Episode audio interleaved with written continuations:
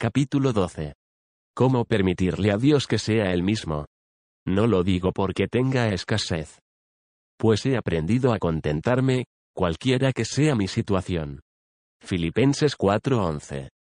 Cuando Dios dijo, Haramos al hombre a nuestra imagen. Puso una brecha insuperable entre los hombres y cualquier otra criatura. Desde el punto de vista de Dios, el hombre es la forma más alta de la creación. Dios también le otorgó al hombre el honor más grande y por encima de todas las demás criaturas. El honor de su Hijo, a quien envió en forma de hombre. Algo que hay en el hombre responde a algo que hay en Dios. Que es un eslabón místico que ninguna otra criatura posee.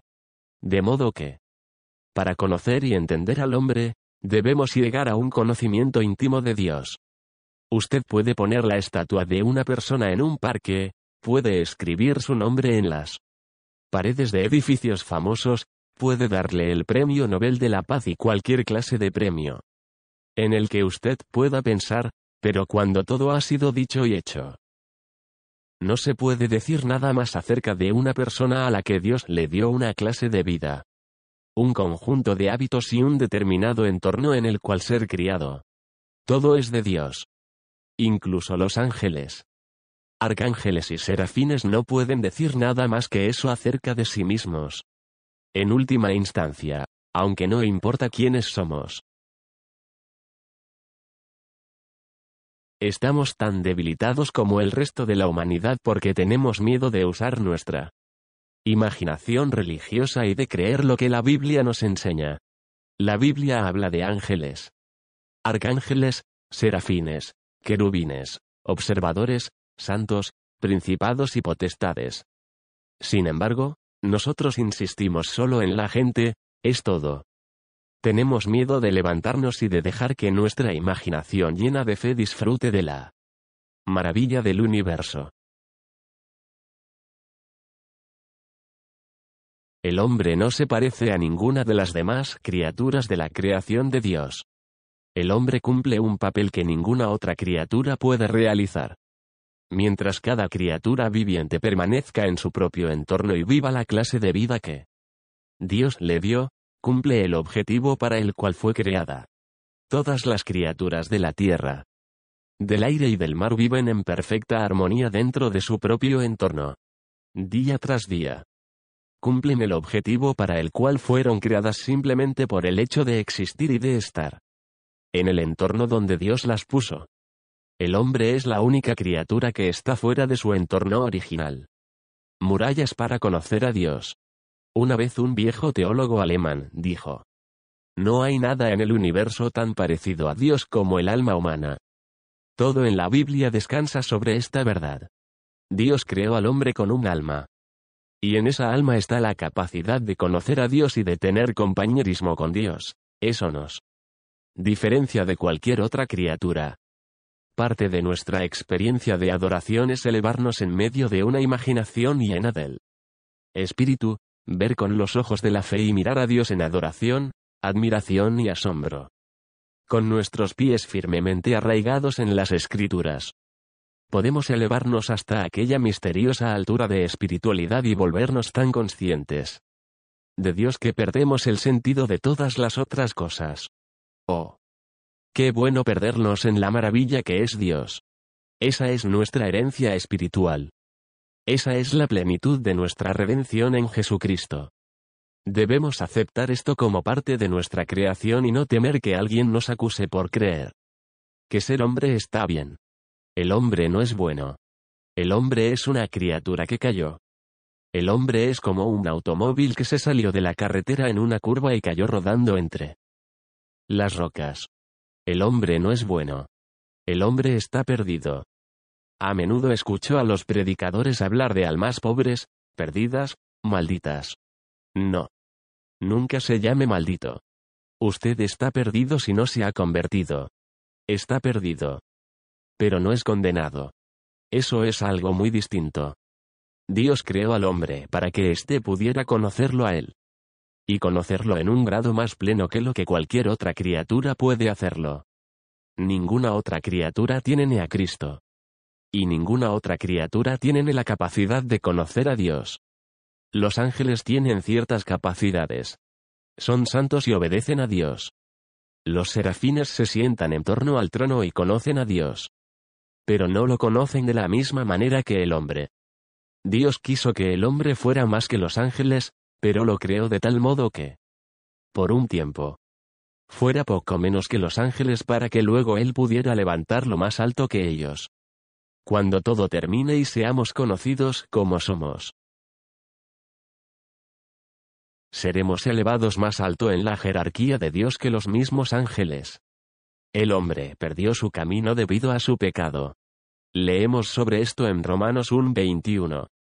Pues habiendo conocido a Dios, no le glorificaron como a Dios, ni le dieron gracias, sino que se envanecieron en sus razonamientos, y su necio corazón fue entenebrecido. El hombre, por su pecado, ha perdido su conocimiento de Dios tienen el potencial de conocer a Dios de un modo que ninguna otra criatura puede hacerlo. Pero todavía no lo conoce porque su conducta es indigna y su corazón está lleno de un enorme vacío. Esta es la razón por la que tenemos crisis todo el tiempo. Hemos perdido nuestro camino y vagamos en un mar de incertidumbre. No buscar al Dios que existe. ¿Qué sucede con la raza humana? Hemos sido creados para conocer a Dios pero debido al pecado nos hemos vuelto vanos en nuestra imaginación. No nos gusta tener a Dios en nuestro conocimiento. Hemos sustituido a Dios por todo lo que no es Dios. Hemos creado un Dios con nuestra propia imaginación. Este es el estado del hombre impío. Pero lo que quiero saber es por qué los cristianos conocemos a Cristo y a Dios tan poco. Entiendo por qué el hombre impío vaga en medio de la incertidumbre. Pero, porque una criatura de Dios que fue creada a su imagen sabe muy poco acerca de su creador. Puedo reducirlo todo a una oración. No le permitimos a Dios que sea Él mismo. Hemos perdido todo el sentido de conocer a Dios como Él es y, por consiguiente, tratamos de hacer que Dios sea lo que no es. En vez de aceptar el hecho de que fuimos creados a su imagen. Nos hemos deteriorado hasta el punto de creer que Dios ha sido creado a nuestra imagen. Dios no es como nosotros. Sin embargo, nos parecemos a Él porque hemos sido creados a su imagen. ¿Por qué, entonces? Existe esa disparidad. ¿Por qué, entonces? Hay una insuperable distancia entre Dios y nosotros. Mis pensamientos sobre este tema no son el resultado de mi avance durante los años. Pensaba de esta manera cuando me convertí a los 17 años. En aquel tiempo, Seguramente no lo tenía tan desarrollado, pero con el tiempo volví a las raíces de mi ser. Estudié las verdades del cristianismo. Eso es lo maravilloso de estudiar acerca de nuestro Dios. Podemos volver a la antigua fuente de nuestra creencia y leerlo muchas veces. Y entonces conocerá a Dios por usted mismo como la primera vez. Donde todo comenzó con Adán, y más atrás, donde el mundo se inició, y aún más allá de eso. Donde los ángeles fueron creados. Y volver a aquella gloriosa fuente antigua que llamamos el ser de Dios. Y en Jesucristo. Volvemos allí también. Usted no puede conocer a Dios como se sabe las tablas de multiplicar o el código Morse. No podemos saber casi nada. Sin embargo, cuando Pablo dijo, a fin de conocerle, Filipenses 3:10, él no se refería a conocerlo intelectualmente, sino a experimentarlo. Esto quiere decir que, para conocer a Dios personalmente, mi espíritu debe tocar su espíritu y mi corazón debe tocar su corazón. Entonces, experimentaré el conocimiento consciente de Dios. Una cosa es escuchar este concepto. Pero otra cosa es haberlo vivido. Una cosa es saber que de repente un planeta fue descubierto. Pero es algo muy distinto vivir en ese planeta. Puedo jactarme y decir que sé tanto sobre un lugar por haber leído sobre él. Como la mayoría de las personas que fueron allá. Pero los que van a un lugar y vuelven están felices porque en verdad estuvieron allí. Si usted en realidad ha estado allí, sabe bien que de algún modo no puede conocer ese lugar si solamente lee sobre él en un libro. Lo mejor que el hombre impío puede hacer es saber acerca de Dios puede estudiar los cielos y ver la obra de la mano de Dios. La inmensidad del universo revela la ilimitada naturaleza de Dios. Una flor pequeña y delicada que florece en la primavera revela la ternura de Dios. Todo lo que hay en nosotros y lo que somos son indicadores de lo que Dios es.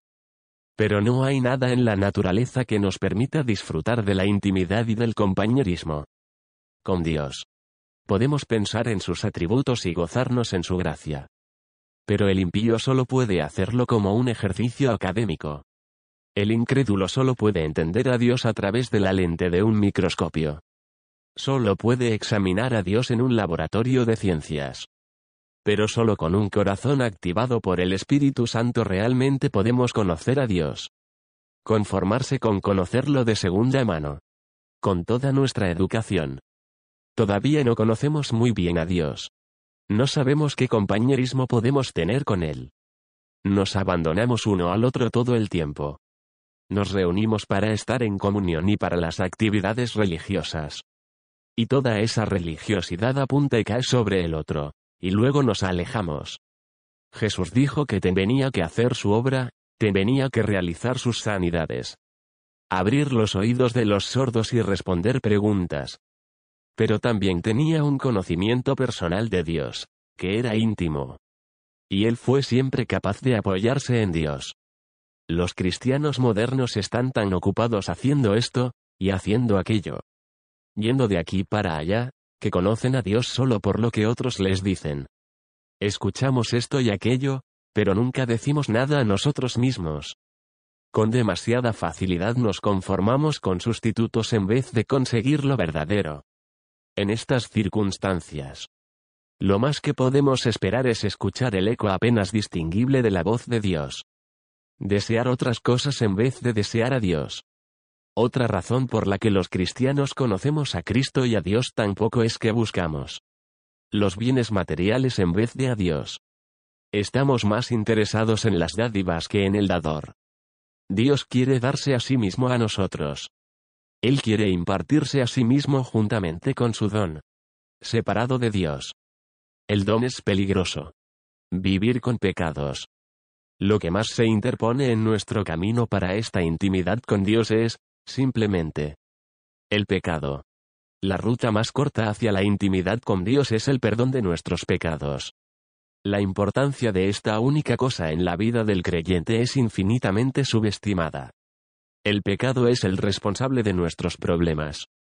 El pecado es la razón por la que nos fueron dados versículos en las escrituras tales como Primera de Juan 1.9.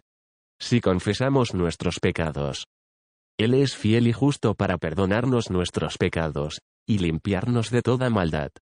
La pregunta que deberíamos hacernos es por qué Dios perdona el pecado.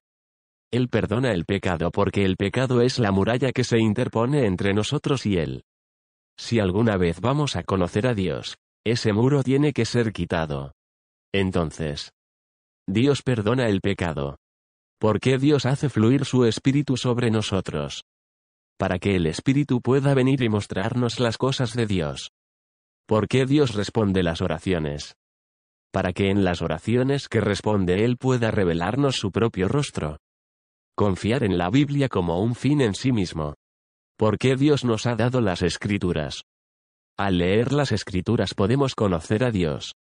Pero las escrituras no son un fin en sí mismas. Escuchamos que se habla de ellas como si fueran un fin en sí mismas. Ningún hombre puede creer más que yo en la inspiración verbal de las escrituras dada desde el principio. Pero la inspiración verbal o cualquier otra teoría de inspiración que hace de la Biblia un fin en sí mismo son algo peligroso. El propósito de la Biblia no es sustituir a Dios, el objetivo es conducirnos a Dios. La Biblia no es nunca un fin en sí misma. Oro para que Dios levante a alguien que sea capaz de lograr que la Iglesia Ortodoxa, la gente de la Biblia, los fundamentalistas y los evangélicos vean y entiendan esto. Recuerde que Dios mismo dijo que Él era un Dios celoso, véase Éxodo 25. No queremos que nada ni nadie, ni aun remotamente, tome su lugar. Senderos para conocer a Dios. Los únicos cristianos a quienes usted quiere escuchar son aquellos que le dan más hambre de Dios. Usted no puede saber todo lo que Dios tiene. Pero puede saber todo lo que Dios le ha revelado en Cristo a su alma. Que es infinitamente más de lo que sabe ahora. Cuando la Iglesia de Cristo vuelva a enseñar esto, cuando lo haga en serio. Deje de bromear y comience a predicar a Dios mismo y sobre sus dones. Dios vendrá juntamente con ella. Todas las bendiciones de Dios vendrán con Dios. Queremos que la plenitud del Espíritu nos llene, queremos una vida piadosa, queremos un amor divino, queremos todo eso, pero si mantenemos esas cosas separadas de Dios mismo, solo habremos encontrado una rosa con espinas. Si usted encuentra a Dios, entonces encuentra todas estas cosas en Dios. Ahora dirá, he aceptado a Cristo. Y eso es muy maravilloso y está bien. Pablo se había convertido y fue uno de los grandes cristianos del mundo. Pero aún así escribía. A fin de conocerle, y el poder de su resurrección. Y la participación de sus padecimientos. Llegando a ser semejante a él en su muerte, Filipenses 3:10. Todos quieren saber cuál es la vida más profunda. ¿De qué se trata vivir la vida crucificada?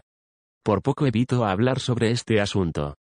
Porque la gente habla de la vida crucificada y de la vida más profunda. Pero nadie parece querer a Dios.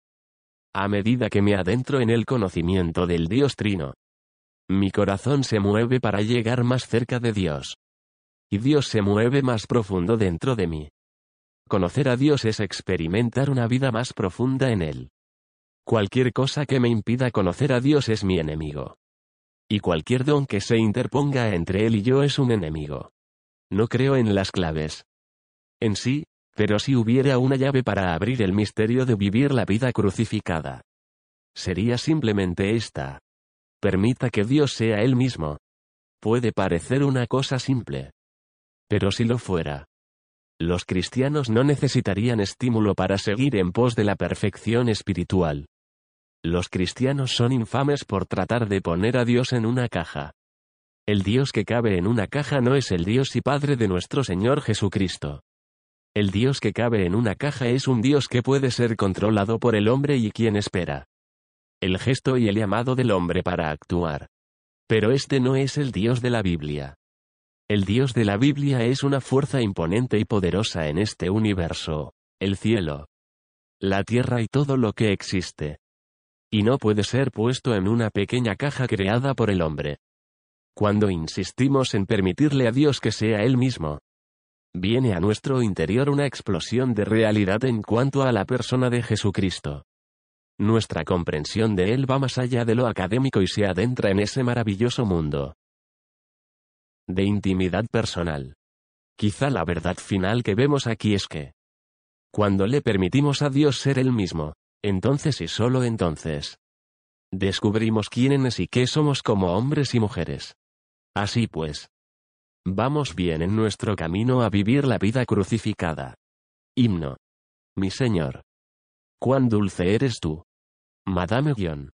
Mi Señor, cuán dulce eres tú. Paso mis años de destierro y donde quiera que habite, habito contigo, en cielo. En tierra o sobre el mar.